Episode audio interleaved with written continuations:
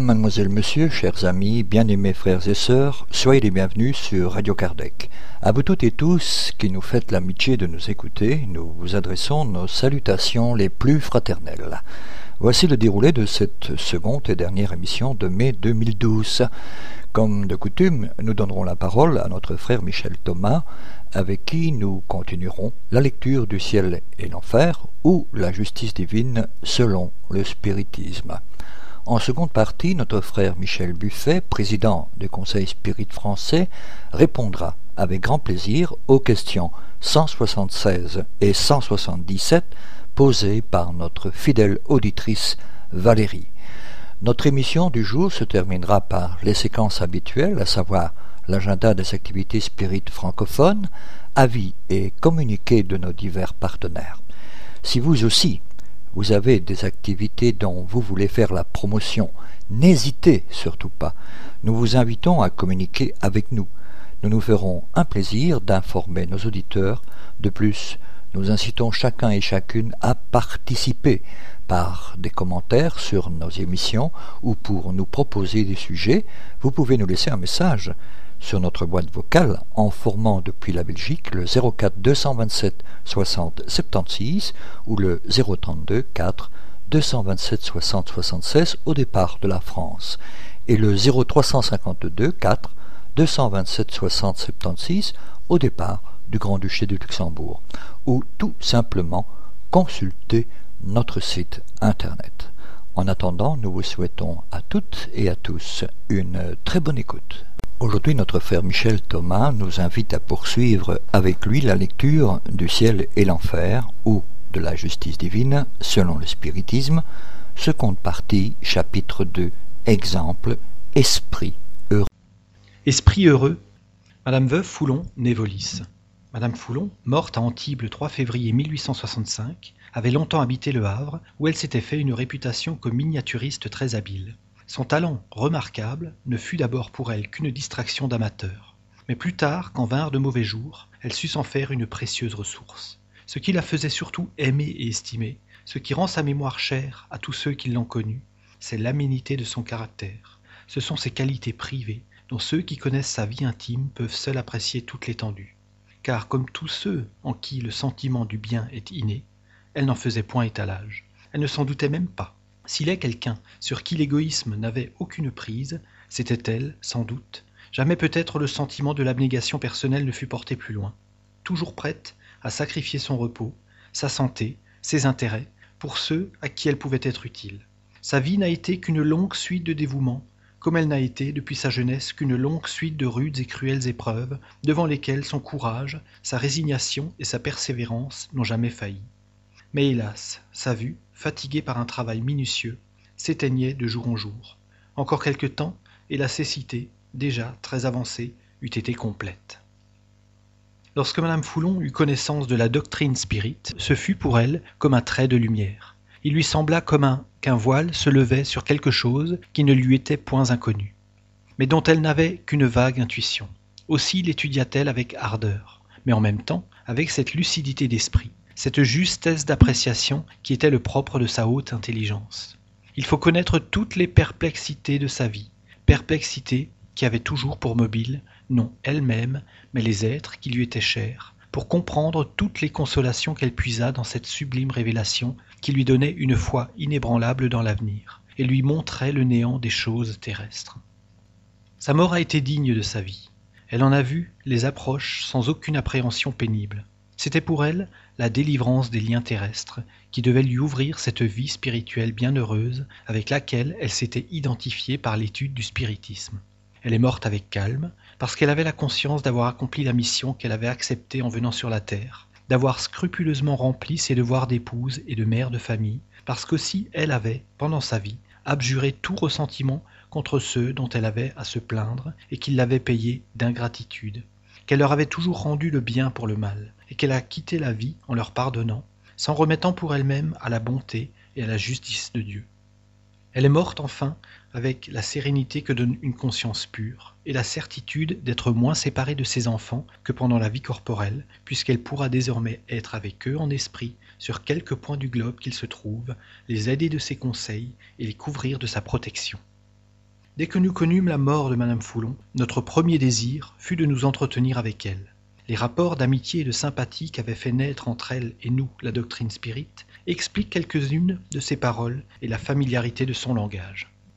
Paris le 6 février 1865, trois jours après sa mort. J'étais sûr que vous auriez la pensée de m'évoquer aussitôt après ma délivrance, et je me tenais prête à vous répondre, car je n'ai pas connu de trouble. Il n'y a que ceux qui ont peur qui sont enveloppés de ces épaisses ténèbres. Eh bien, mon ami, je suis heureuse maintenant. Ces pauvres yeux qui s'étaient affaiblis, et qui ne me laissaient que le souvenir des prismes qui avaient coloré ma jeunesse de leur chatoyant éclat, se sont ouverts ici, et ont retrouvé les splendides horizons qu'idéalisent, dans leur vague reproduction, quelques-uns de vos grands artistes, mais dont la réalité majestueuse, sévère et pourtant pleine de charme, est empreinte de la plus complète réalité. Il n'y a que trois jours que je suis morte, et je sens que je suis artiste. Mes aspirations vers l'idéal de la beauté dans l'art n'étaient que l'intuition de facultés que j'avais étudiées et acquises dans d'autres existences et qui se sont développées dans ma dernière. Mais que j'ai à faire pour reproduire un chef-d'œuvre digne de la grande scène qui frappe l'esprit en arrivant dans la région de la lumière Des pinceaux, des pinceaux, et je prouverai au monde que l'art spirit est le couronnement de l'art païen, de l'art chrétien qui périclite, et qu'au spiritisme seul est réservée la gloire de la faire revivre dans tout son éclat sur votre monde déshérité. Assez pour l'artiste, autour de l'ami. Pourquoi, bon ami, Madame Alan Kardec, vous affectez ainsi de ma mort? Vous surtout qui connaissez les déceptions et les amertumes de ma vie, vous devriez vous réjouir, au contraire, de voir que maintenant je n'ai plus à boire dans la coupe amère des douleurs terrestres que j'ai vidée jusqu'à la lie.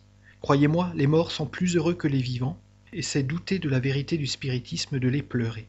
Vous me reverrez, soyez-en sûrs. Je suis partie la première, parce que ma tâche était finie ici-bas. Chacun a la sienne à remplir sur la terre, et quand la vôtre sera finie, vous viendrez vous reposer un peu près de moi, pour recommencer ensuite, s'il le faut, attendu qu'il n'est pas dans la nature de rester inactif. Chacun a ses tendances et y obéit. C'est une loi suprême qui prouve la puissance du libre arbitre. Aussi, bon ami, indulgence et charité, nous en avons tous besoin réciproquement, soit dans le monde visible, soit dans le monde invisible, avec cette devise Tout va bien. Vous ne me diriez pas de m'arrêter. Savez-vous que je cause longuement pour la première fois? Aussi je vous laisse, autour de mon excellent ami, M. Kardec. Je veux le remercier des affectueuses paroles qu'il a bien voulu adresser à l'ami qui l'a devancé dans la tombe, car nous avons failli partir ensemble pour le monde où je me trouve, mon bon ami allusion à la maladie dont parle le docteur Demeure. Qu'aurait-elle dit, la compagne bien-aimée de vos jours, si les bons esprits n'y avaient mis bon ordre? C'est alors qu'elle aurait pleuré et gémi, et je le comprends. Mais aussi, il faut qu'elle veille à ce que vous ne vous exposiez pas de nouveau au danger avant d'avoir fini votre travail d'initiation spirite. Sans cela, vous courrez le risque d'arriver trop tôt parmi nous et de ne voir, comme Moïse, la terre promise de loin. Tenez-vous donc sur vos gardes, c'est une amie qui vous en prévient. Maintenant je m'en vais, je retourne près de mes chers enfants. Puis je vais voir, par-delà les mers, si ma brebis voyageuse est enfin arrivée au port, ou si elle est le jouet de la tempête, une de ces filles qui habitaient l'Amérique.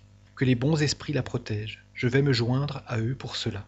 Je reviendrai causer avec vous, car je suis une causeuse infatigable, vous en souvenez? Au revoir donc, bons et chers amis. À bientôt. Veuve Foulon. 8 février 1865. Chère Madame Foulon, je suis bien heureux de la communication que vous m'avez fait donner l'autre jour et de votre promesse de continuer nos entretiens. Je vous ai parfaitement reconnu dans la communication. Vous y parlez de choses ignorées au médium et qui ne peuvent venir que de vous. Puis votre langage affectueux, à notre égard, est bien celui de votre âme aimante, mais il y a dans vos paroles une assurance, un aplomb, une fermeté que je ne vous connaissais pas de votre vivant. Vous savez qu'à ce sujet je me suis permis plus d'une admonition en certaines circonstances. Réponse C'est vrai. Mais dès que je me suis vu gravement malade, j'ai recouvré ma fermeté d'esprit, perdu par les chagrins et les vicissitudes qui m'avaient parfois rendu craintif pendant la vie. Je me suis dit Tu es spirit, oublie la terre. Prépare-toi à la transformation de ton être et vois, par la pensée, le sentier lumineux que doit suivre ton âme en quittant ton corps et qui la conduira heureuse et délivrée dans les sphères célestes où tu dois vivre désormais. Vous me direz que c'était un peu présomptueux de ma part de compter sur le bonheur parfait en quittant la terre. Mais j'avais tant souffert que j'avais dû expier mes fautes de cette existence et des existences précédentes. Cette intuition ne m'avait pas trompé, et c'est elle qui m'a rendu le courage, le calme et la fermeté des derniers instants. Cette fermeté s'est naturellement accrue quand, après ma délivrance, j'ai vu mes espérances réalisées. Demande, veuillez maintenant nous décrire votre passage, votre réveil et vos premières impressions. Réponse, j'ai souffert, mais mon esprit a été plus fort que la souffrance matérielle que le dégagement lui faisait éprouver. Je me suis trouvé, après le suprême soupir, comme en syncope, n'ayant aucune conscience de mon état, ne songeant à rien, et dans une vague somnolence qui n'était ni le sommeil du corps, ni le réveil de l'âme. Je suis resté assez longtemps ainsi. Puis, comme si je sortais d'un long évanouissement, je me suis réveillé peu à peu au milieu de frères que je ne connaissais pas. Ils me prodiguaient leurs soins et leurs caresses, me montraient un point dans l'espace qui ressemblait à une étoile brillante, et m'ont dit C'est là que tu vas venir avec nous. Tu n'appartiens plus à la terre.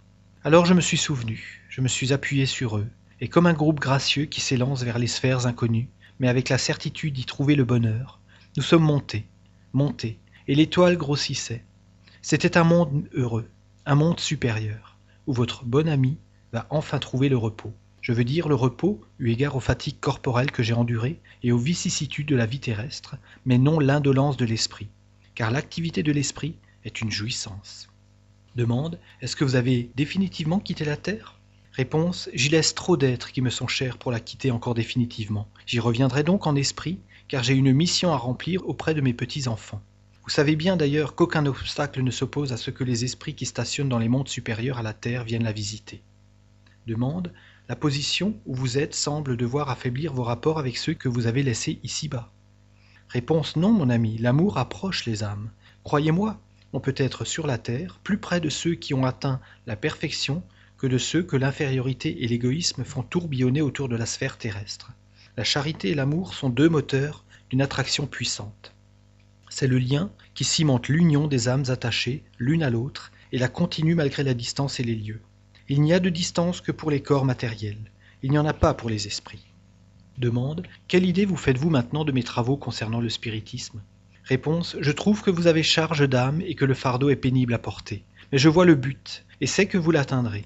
Je vous aiderai, s'il se peut, de mes conseils d'esprit pour que vous puissiez surmonter les difficultés qui vous seront suscitées en vous engageant à propos à prendre certaines mesures propres à activer de votre vivant le mouvement rénovateur auquel pousse le spiritisme.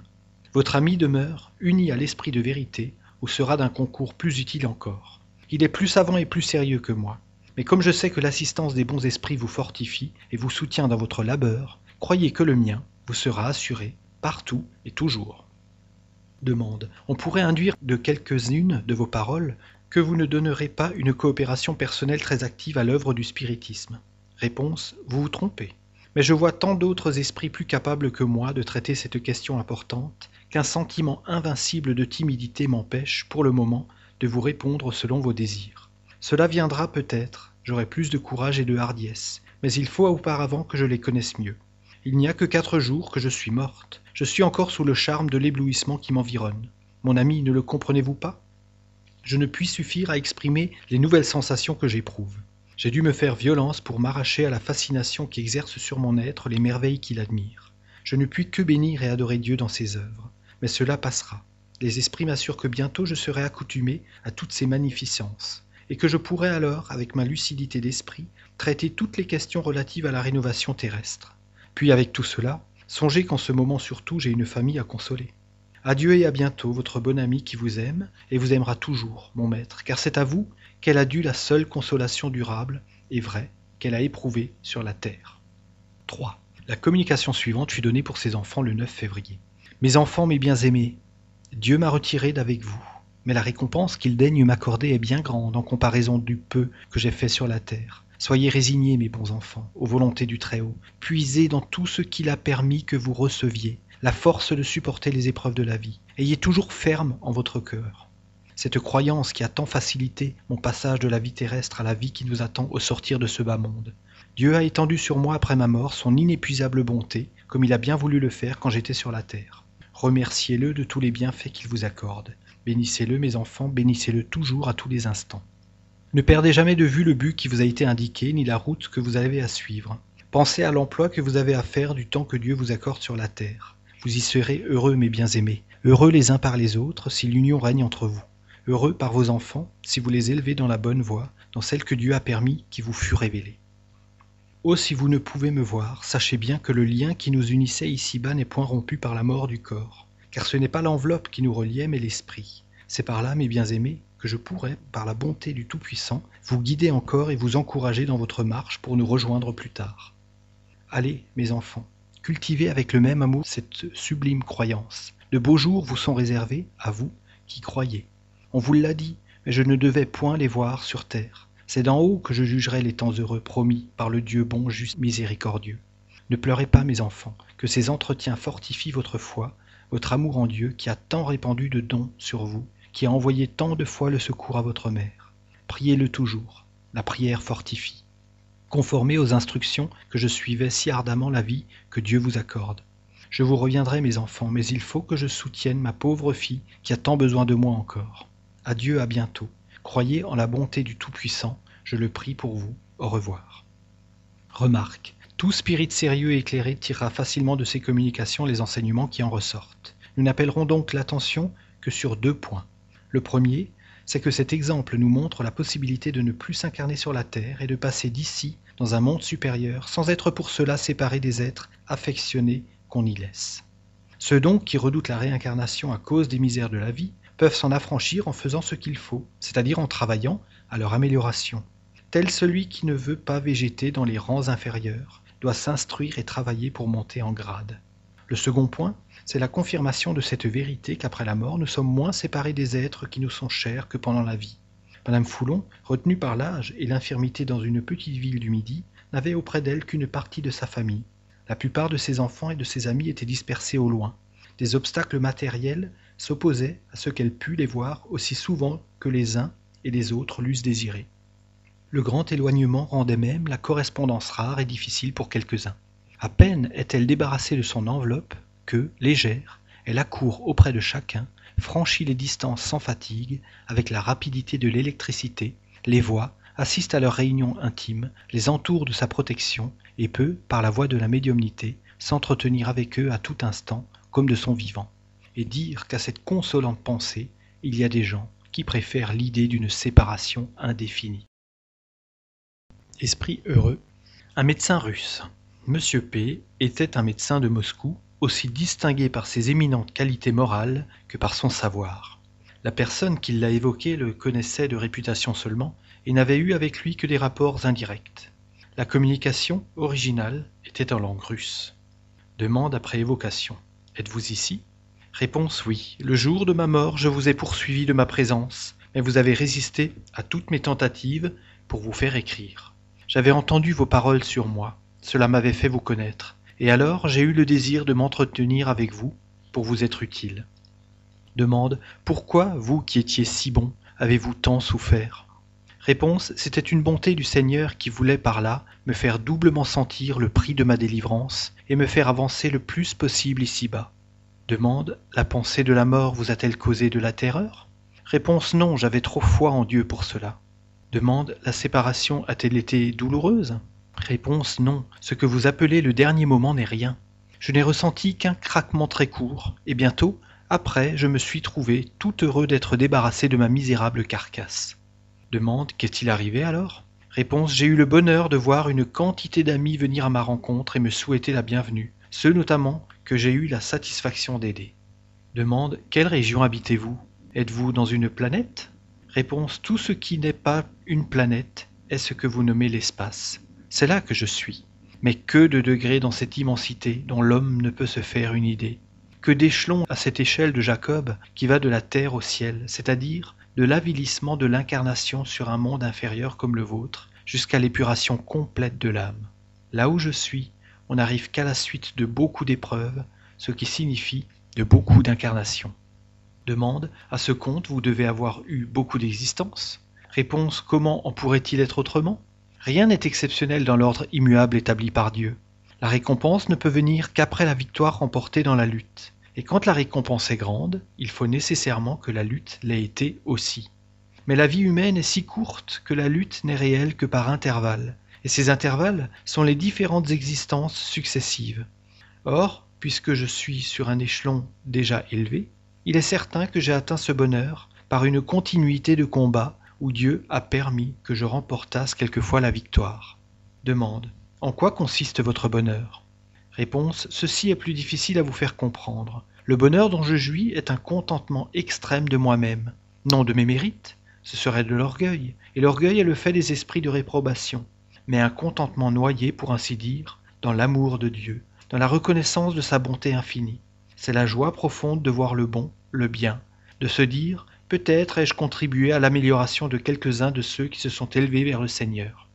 On est comme identifié avec le bien-être. C'est une espèce de fusion de l'esprit et de la bonté divine. On a le don de voir les esprits les plus épurés, de les comprendre dans leur mission, et de savoir qu'on en arrivera là aussi. On entrevoit, dans l'incommensurable infini, les régions si resplendissantes du feu divin, qu'on est ébloui même en les contemplant à travers le voile qui les couvre encore.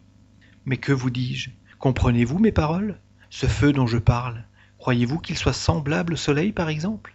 Non, non, c'est quelque chose d'indicible à l'homme, parce que les mots n'expriment que les objets, les choses physiques ou métaphysiques dont il a connaissance par la mémoire ou l'intuition de son âme, tandis que, ne pouvant avoir cette mémoire de l'inconnu absolu, il n'est pas de terme qui puisse lui en donner la perception. Mais sachez-le, c'est déjà une immensité de bonheur, de penser que l'on peut s'élever infiniment. Demande. Vous avez eu la bonté de me dire que vous voulez m'être utile? En quoi je vous prie? Réponse. Je puis vous aider dans vos défaillances, vous soutenir dans vos faiblesses, vous consoler dans vos chagrins. Si votre foi, ébranlée par quelque secousse qui vous trouble, vient à chanceler, appelez-moi. Dieu me donnera des paroles pour vous le rappeler et vous ramener à lui. Si vous vous sentez prête à succomber sous le poids de penchants que vous reconnaissez vous-même être coupable, appelez-moi. Je vous aiderai à porter votre croix, comme autrefois Jésus fut aidé à porter la sienne, celle qui devait nous proclamer si hautement la vérité, la charité.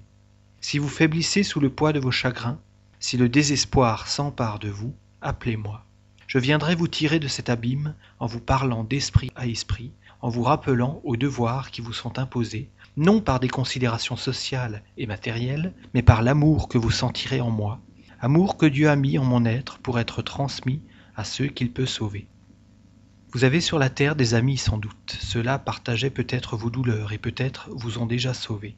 Dans le chagrin, vous allez les trouver. Vous allez leur porter vos plaintes et vos larmes, et ils vous donnent en échange de cette marque d'affection leurs conseils, leur appui, leurs caresses. Eh bien, ne pensez-vous pas qu'un ami d'ici soit aussi une bonne chose? N'est-il pas consolant de se dire Quand je mourrai, mes amis de la terre seront à mon chevet, priant pour moi et pleurant sur moi. Mais mes amis de l'espace seront au seuil de la vie et viendront en souriant me conduire à la place que j'aurai méritée par mes vertus. Demande. En quoi ai-je donc mérité la protection que vous voulez bien m'accorder? Réponse. Voici pourquoi je me suis attaché à vous dès le jour de ma mort. Je vous ai vu, Spirit, bon médium et sincère adepte. Parmi ceux que j'ai laissés en bas, je n'ai vu que vous d'abord. J'ai alors résolu de venir contribuer à vous avancer, dans votre intérêt, sans doute, mais encore plus dans l'intérêt de tous ceux que vous êtes appelés à instruire dans la vérité. Vous le voyez, Dieu vous aime assez pour vous rendre missionnaire. Autour de vous, tous, petit à petit, partagent vos croyances. Les plus rebelles, tout au moins, vous écoutent, et un jour, vous les verrez vous croire. Ne vous lassez pas, marchez toujours malgré les pierres du chemin. Prenez-moi pour bâton de faiblesse. Demande. Je n'ose croire mériter une si grande faveur. Réponse. Sans doute vous êtes loin de la perfection, mais votre ardeur à répandre les saines doctrines, à soutenir la foi de ceux qui vous écoutent, à prêcher la charité, la bonté, la bienveillance, même quand on use de mauvais procédés envers vous. Votre résistance à vos instincts de colère que vous pourriez satisfaire si facilement contre ceux qui vous affligent ou méconnaissent vos intentions, viennent heureusement servir de contrepoids à ce que vous avez de mauvais en vous. Et sachez-le, c'est un puissant contrepoids que le pardon. Dieu vous comble de ses grâces par la faculté qu'il vous donne, et qu'il ne tient qu'à vous d'agrandir par vos efforts, afin de travailler efficacement au salut du prochain. Je vais vous quitter, mais comptez sur moi. Tâchez de modérer vos idées terrestres et de vivre plus souvent avec vos amis d'ici. Esprit heureux, Bernardin, Bordeaux, avril 1862. Je suis un esprit oublié depuis bien des siècles. J'ai vécu sur la terre dans la misère et l'opprobre. J'ai travaillé sans relâche pour apporter chaque jour à ma famille un morceau de pain insuffisant. Mais j'aimais mon maître véritable, et quand celui qui me chargeait sur la terre augmentait mon fardeau de douleur, je disais mon Dieu, donnez-moi la force de supporter ce poids sans me plaindre. j'expiais mes amis. Mais au sortir de cette rude épreuve, le Seigneur m'a reçu dans la paix, et mon vœu le plus cher est de vous réunir tout autour de moi. Mes enfants, mes frères, et de vous dire, quelque prix que vous y mettiez, le bonheur qui vous attend est encore bien au-dessus. Je n'avais pas d'état. Fils d'une nombreuse famille, j'ai servi qui pouvait m'aider à supporter ma vie? Né à une époque où le servage était cruel, j'ai supporté toutes les injustices, toutes les corvées, toutes les charges qu'il plaisait aux subalternes du Seigneur de m'imposer. J'ai vu ma femme outragée, j'ai vu mes filles enlevées, puis rejetées, sans pouvoir me plaindre.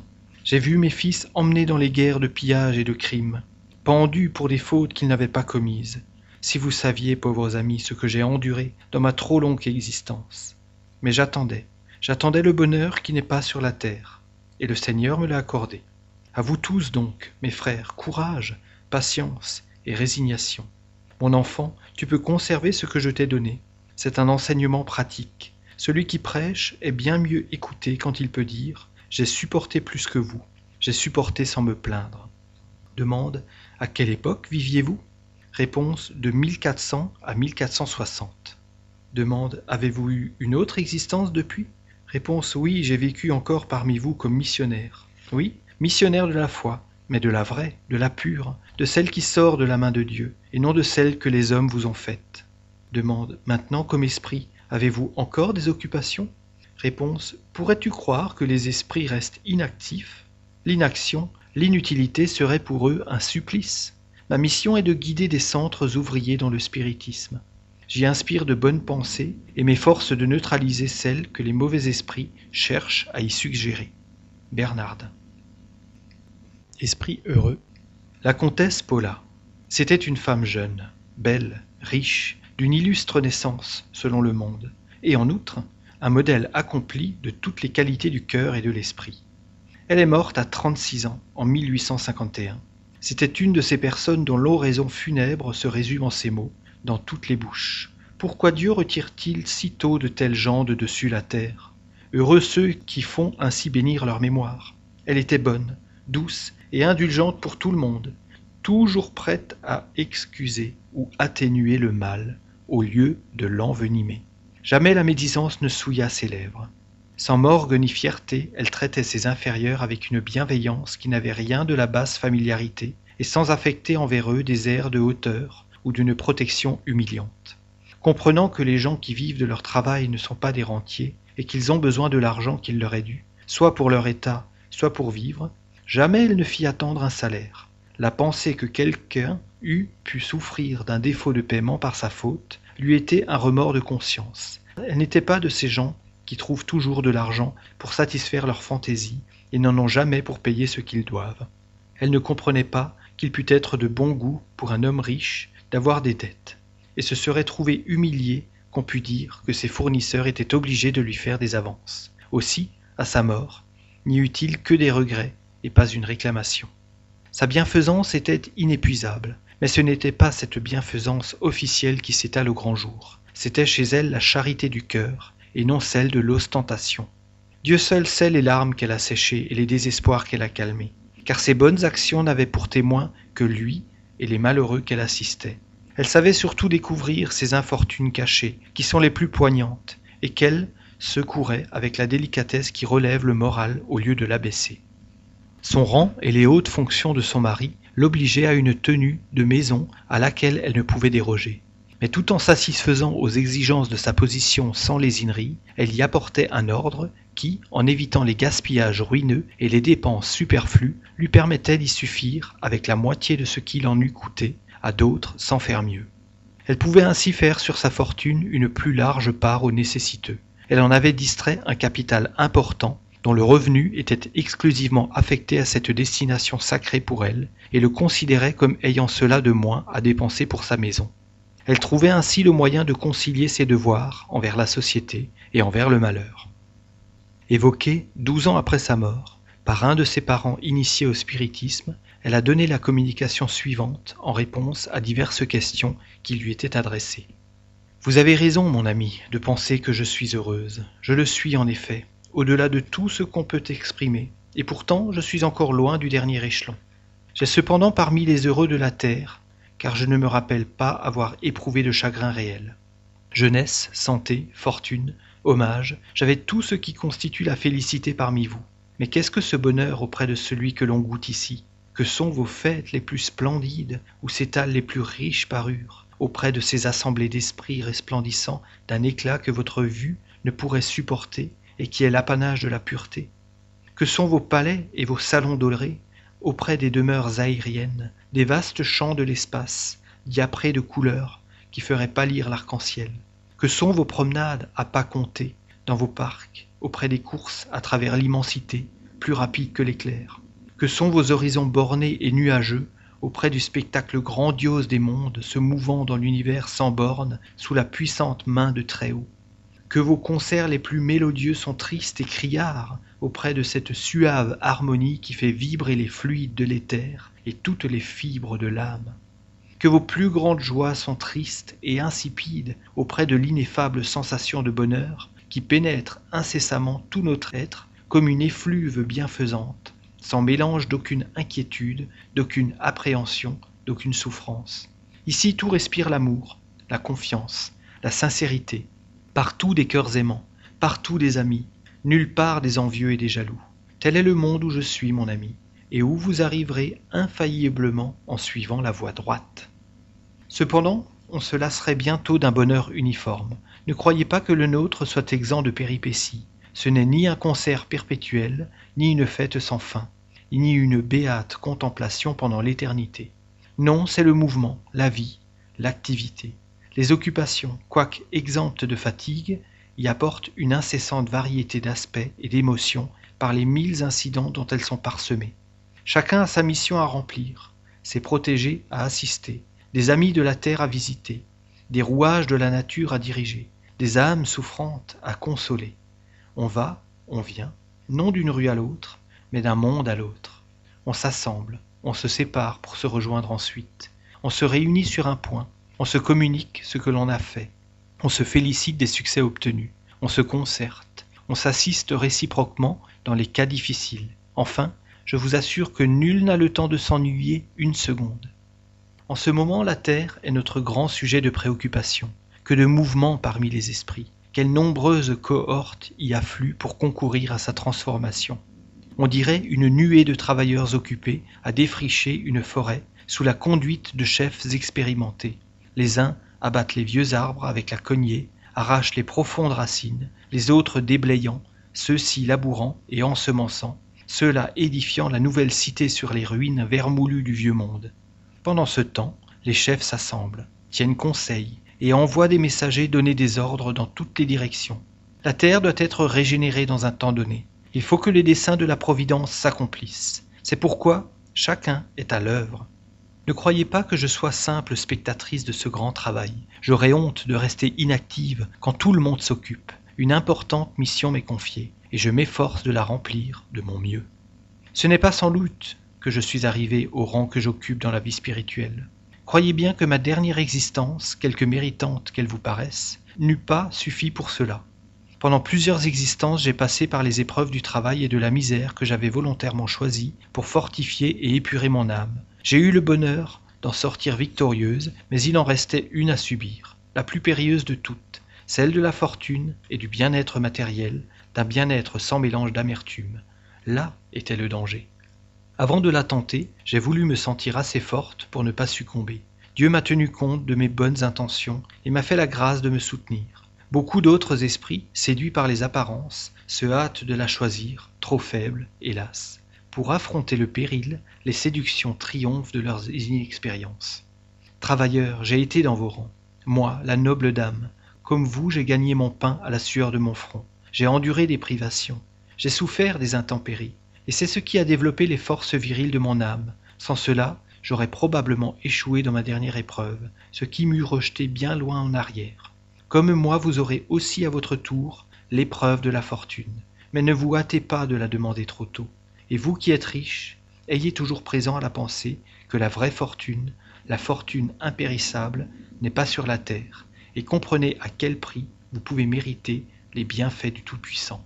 Paula, sur la terre, comtesse. Un grand merci à notre frère Michel Thomas pour cette très intéressante lecture. Chers amis, restez à l'écoute, nous céderons la parole à notre frère Michel Buffet juste après cette petite pause musicale.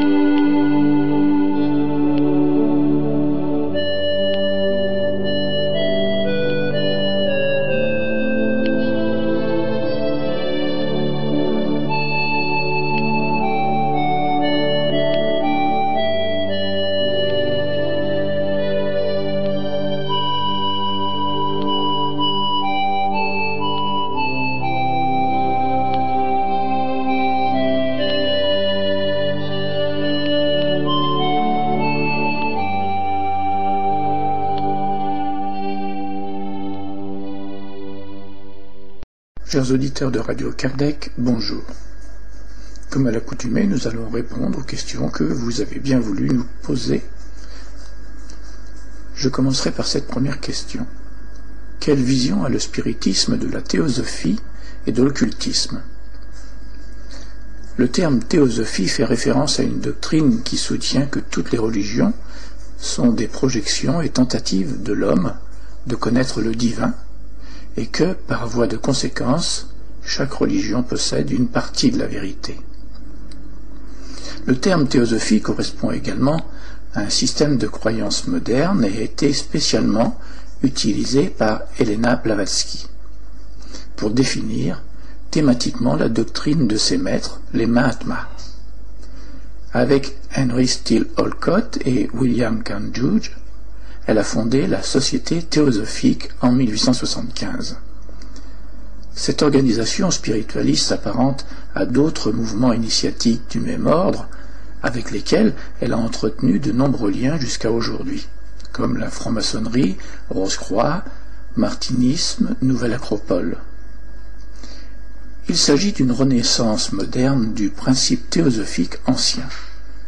Il est fondé sur un syncrétisme à base des traditions de l'hindouisme et du bouddhisme, telles que les théosophes affirment reposer sur un corps de vérité, commun à toutes les religions, la tradition primordiale.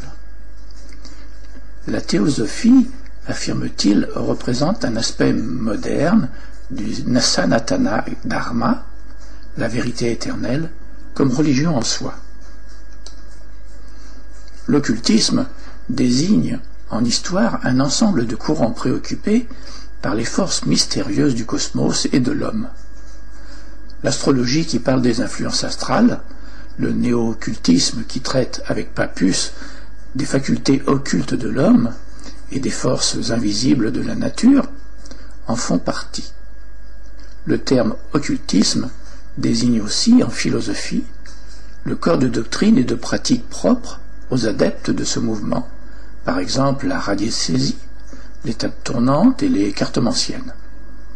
L'expression science occulte remonte au titre d'un livre Zeb de Salverte en 1829. Le mot occultisme en français fait son apparition en 1842. Dès 1884, l'occultiste Joséphin Péladan entend par occultisme l'ensemble des sciences occultes, en anglais occultisme, date de 1881.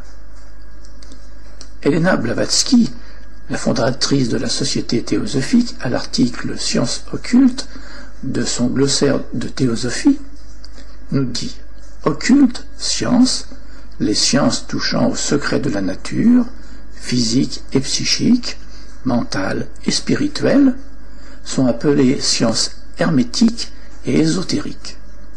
En Occident, on peut nommer la Kabbale, en Orient le mysticisme, la magie et la philosophie du yoga. Ces sciences sont cachées aux vulgaires et l'ont été pendant des âges.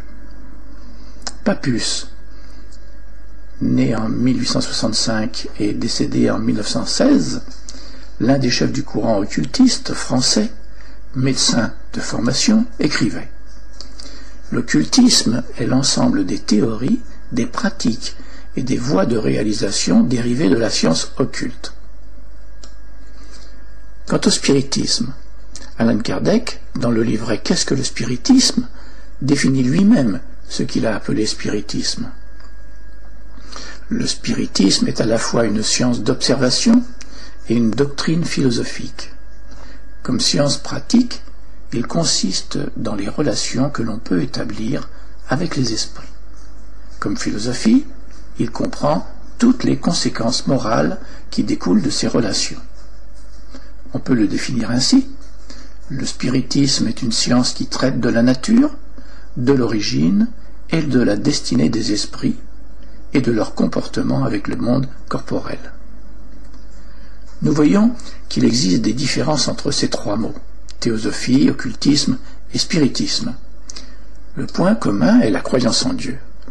Mais les différences apparaissent dans le but, les études, les manifestations et les croyances. Nous trouvons dans la théosophie l'apparition de branches d'études et de pratiques structurées comme les francs-maçons et les rose-croix. Chez les occultistes, il y a recherche de la connaissance cachée sur tous les sujets concernant la nature, ce qui inclut le spiritisme dans l'étude de ces manifestations. Le fondement du spiritisme se trouve dans l'évolution de l'esprit, à travers les réincarnations, pour devenir un homme de bien. La doctrine spirit explique les phénomènes dus à l'intervention des esprits dans notre monde matériel, cela en tant que confirmation scientifique de la philosophie. Théosophie et occultisme étudient ce qu'ils appellent les sciences cachées, pour en découvrir les causes d'une manière générale. Les phénomènes dits spirites font partie de leurs études. L'occultiste Charles Lancelin a confirmé par une méthode sérieuse l'extériorisation de l'esprit dans ses expérimentations, en parfait accord avec le spiritisme. Mais refusait d'être considéré comme spirit, car il ne voulait pas être limité dans ses recherches. Je dirais pour conclure que le spiritisme ne s'occupe pas de l'ensemble des théories et pratiques de la science occulte. Il met lui l'homme au centre de sa responsabilité sur son propre devenir envers lui-même et envers les autres, justifiant son origine et sa destinée en tant qu'esprit. un autre auditeur nous a posé la question quelle vision le spiritisme a de l'astrologie? Les coïncidences de l'astrologie avec la réalité sont impressionnantes lorsqu'il s'agit de la vraie astrologie, détaillée et non de celle des médias qui ne veut rien dire. L'astrologie est un ensemble de traditions et de croyances qui soutient que la position des planètes dans le système solaire apporte des informations permettant d'analyser ou de prédire les événements humains, collectifs ou individuels. L'usage populaire du terme astrologie renvoie généralement à l'astrologie occidentale à laquelle le présent article se consacre. Ces versions populaires sont les horoscopes des revues ou des affinités des signes du zodiaque. Si elles sont généralement considérées comme des échos lointains et déformés de l'astrologie historique, elles en restent la manifestation et l'expression la plus répandue. Pour l'astrologie savante, on observe un mouvement dans le temps vers un moindre déterminisme. Selon certains astrologues, leur discipline n'a même pas pour but premier la prédiction de l'avenir. L'astrologie pouvant notamment être une voie du développement personnel. Les scientifiques considèrent l'astrologie comme une pseudo-science ou une superstition. Un sondage mené en Amérique du Nord et en Grande-Bretagne indique qu'une personne sur quatre pense que la position des étoiles et des planètes peut affecter la vie d'une personne. La signification grecque du mot astrologie est liée à la notion de discours et d'une manière générale une discipline ou une matière d'enseignement. Étymologiquement, l'astrologie est donc le discours sur les astres. Elle s'intéresse principalement au Soleil et aux planètes du système solaire, et dans une moindre mesure aux étoiles. Spica, Antares, Régulus par exemple, et aux nébulosités, Andromède, appelées astres fixes ou étoiles fixes. Comme déjà dit, Alan Kardec a précisé à propos du spiritisme qu'il était une science qui traite de la nature, d'origine et de la destinée des esprits, et de leur rapport avec le monde corporel. L'étude de l'astrologie ne semble pas faire partie des préoccupations de l'enseignement spirit. Chacun peut étudier les sujets qui l'intéressent sans en déduire que tout doit se retrouver dans l'enseignement qu'apporte le spiritisme. Le spiritisme est une philosophie, une morale au caractère religieux. Il a pour but l'amélioration de l'homme au travers des incarnations, cela reste pour nous l'essentiel. Emmanuel, dans Le Consolateur, livre psychographié par le médium Chico Xavier, répond à propos de la question sur les astres, influence-t-il également la vie de l'homme? Les croyances antiques en matière d'astrologie ont leur raison d'être, dit-il. Le champ magnétique et les conjonctions des planètes ont une influence sur le complexe cellulaire de l'homme physique, sur la formation organique et sur sa naissance sur Terre. Néanmoins, l'existence planétaire est synonyme de lutte, lorsque certaines influences astrales ne sont pas favorables à la créature, il faut que celle-ci combatte les éléments perturbateurs. Car au-delà de toutes les vérités astrologiques, nous avons l'Évangile. Et l'Évangile nous enseigne que chacun recevra selon ses œuvres, chaque homme se trouvant sous les influences qu'il mérite. Chers auditeurs de Radio Kardec, je vous remercie de votre attention et je vous dis à la prochaine fois. Merci, mon cher Michel. Nous voici arrivés à l'agenda des activités spirites francophones, organisées en Belgique, au Grand-Duché de Luxembourg et en France. En Belgique et au Grand-Duché de Luxembourg, rien n'est prévu pour le moment, étant entendu que la plupart des activités signalées dans nos précédentes émissions viennent juste de se terminer. Nous reviendrons d'ailleurs sur ces événements lors de nos prochaines émissions. Signalons toutefois qu'un moment de réjouissance fraternelle est prévu en Belgique par nos frères et sœurs des centres spirites de Bruxelles. C'est ainsi que notre frère Fabio Furtado, responsable du noyau d'études Camille Flammarion de Bruxelles, ainsi que notre sœur Annabella Renata Pasquale, responsable du centre d'études spirites Alain Kardec de Bruxelles, me prient de vous communiquer leur programmation conjointe pour juin 2012. Juin est un mois de fête au Brésil. Les historiens disent que ces fêtes de juin ont été introduites au Brésil par les Portugais pendant la période coloniale. Même s'ils sont célébrés dans tout le Brésil, c'est dans le nord-est que ces fêtes de juin sont les plus populaires. La tradition fait partie de la célébration. Les fêtes de juin sont animées par de grands feux servant de centre pour les danses traditionnelles, dans la région du Nord-Est, c'est encore très commun de former des groupes pour danser et chanter dans les rues de la ville. Les groupes passent de maison en maison, où les résidents laissent aux portes et aux fenêtres des aliments et des boissons. Comme le mois de juin est aussi la saison des récoltes de maïs, une grande partie de la cuisine et des plats liés à cette fête sont à base de maïs. C'est donc un moment de joie pour nos frères et sœurs des centres spirites bruxellois. La plupart d'entre eux sont brésiliens. Il perpétue ainsi la tradition en vous invitant le 17 juin prochain à une super belle fête autour d'un joyeux barbecue à la mode brésilienne.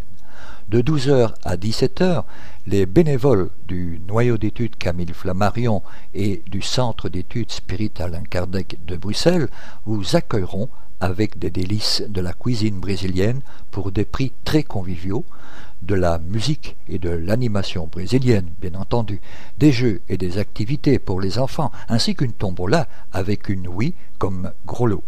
Le droit d'entrée est fixé à 5 euros. Vous pouvez acheter vos droits d'entrée chez les bénévoles du CESAC ou du NICAFLA ou faire vos réservations par email aux adresses suivantes info at nicafla en un mot.com et CESAC Bruxelles en un mot at gmail.com. L'adresse complète de l'événement vous sera envoyée lors de votre réservation.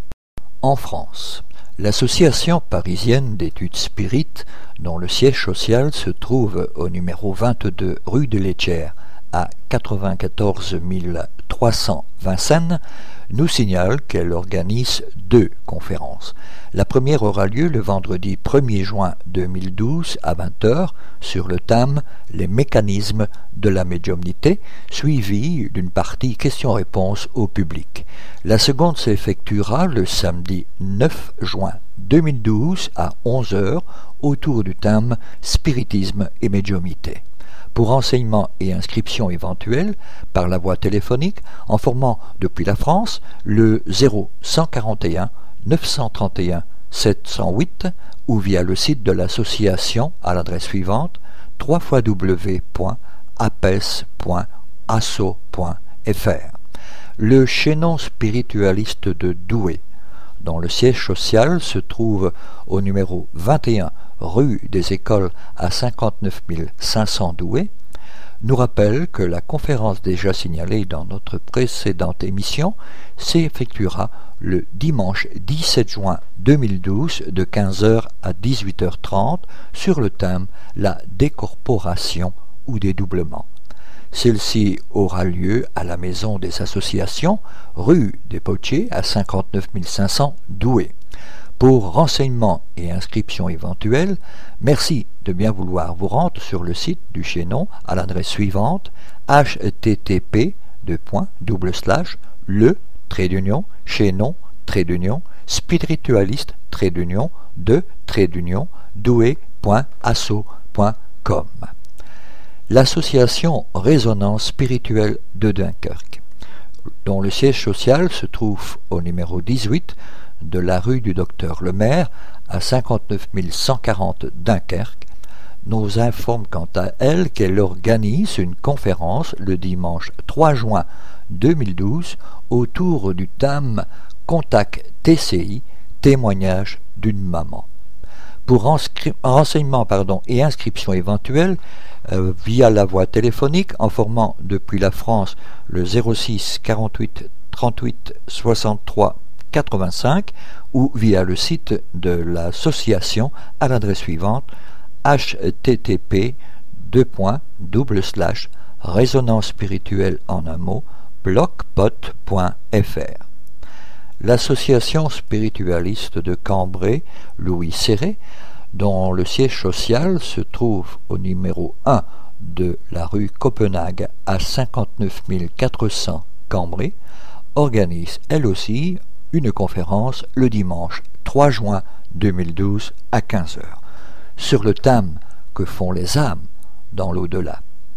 Cette conférence s'effectuera à la maison de quartier Victor Hugo, gare annexe, avenue Victor Hugo à 59 400 Cambrai, pour renseignements et inscriptions éventuelles via la voie téléphonique au départ de la France en formant le 03 27 88 51 60 ou le 03 27 81 25 17 ou via le site de l'association à l'adresse suivante http association spiritualiste de Cambrai en un mot asso d'union webcom. L'association du chemin nous informe qu'elle aura le plaisir de vous rencontrer le samedi 23 juin 2012 à 14h30 pour une conférence sur le thème Qu'est-ce que le Reiki? Adresse du jour, salle AEP, 5 rue de l'Artisanat, à 69 290 Grézieux-la-Varenne. Entrée gratuite, réservation obligatoire car les places sont limitées.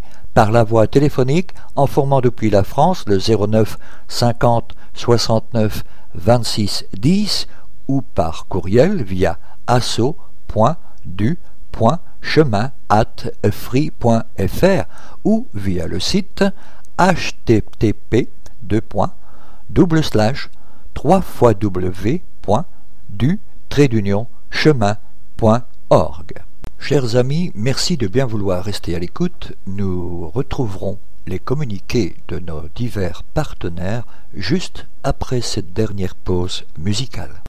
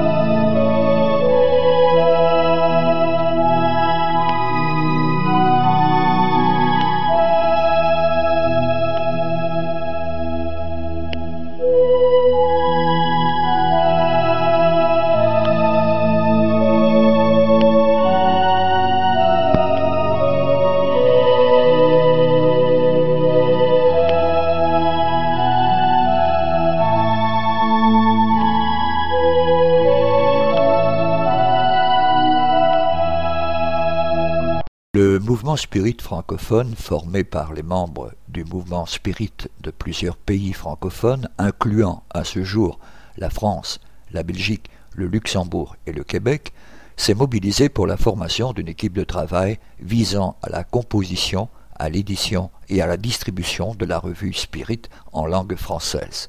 Le but de cette équipe est de diffuser plus largement la revue Spirit, de la rendre toujours plus attractive et intéressante, tant pour les spirites que pour les personnes s'intéressant au spiritisme selon l'orientation donnée par les esprits à son fondateur Alan Kardec. Vous pouvez vous abonner dès maintenant via l'adresse postale suivante, Monsieur Jean-Pierre Pipineau, 9 Chemin du Pinge, Le Passage, 47 520 France. La revue Spirit, un an, quatre numéros, 20 euros.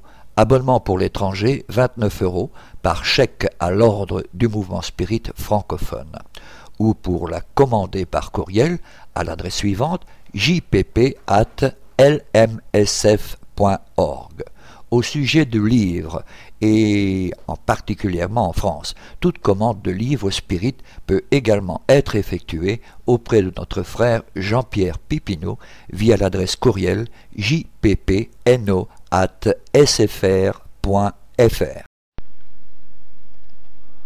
Avis aux personnes et associations. Vous êtes responsable d'un groupe, d'une association ou simple particulier. Vous connaissez des personnes qui aimeraient en savoir plus sur la philosophie spirit. Vous avez un local, une pièce où vous pouvez nous en renseigner un. Si vous le souhaitez, nous pouvons venir faire une conférence de divulgation dans votre région afin de vous informer sur ce qu'est réellement la philosophie spirit et toutes les valeurs morales qu'elle renferme. Mieux encore, il n'y a pas de groupe spirit dans votre région. Vous avez envie d'en former un. Nous pouvons vous y aider en vous apportant un support didactique et humain pour la formation de celui-ci, même familial. Si vous êtes intéressé, vous pouvez nous contacter par courrier ou courriel à l'adresse suivante Union Spirit Belge 43 rue Maguin à 4000 Liège ou par courriel usb.spirit.be.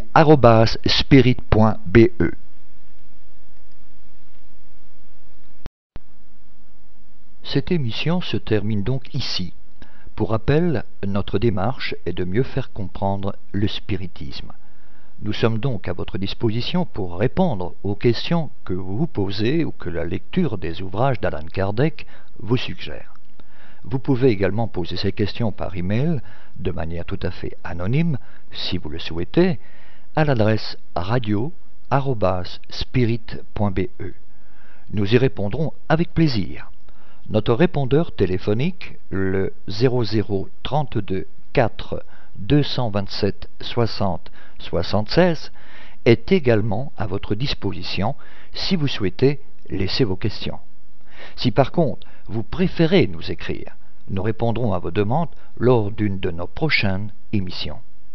Vous pouvez nous envoyer votre courrier à l'attention du président de l'Union Spirit Belge, M. Jean-Paul Évrard, 43 rue Maguin à 4000 Liège, Belgique.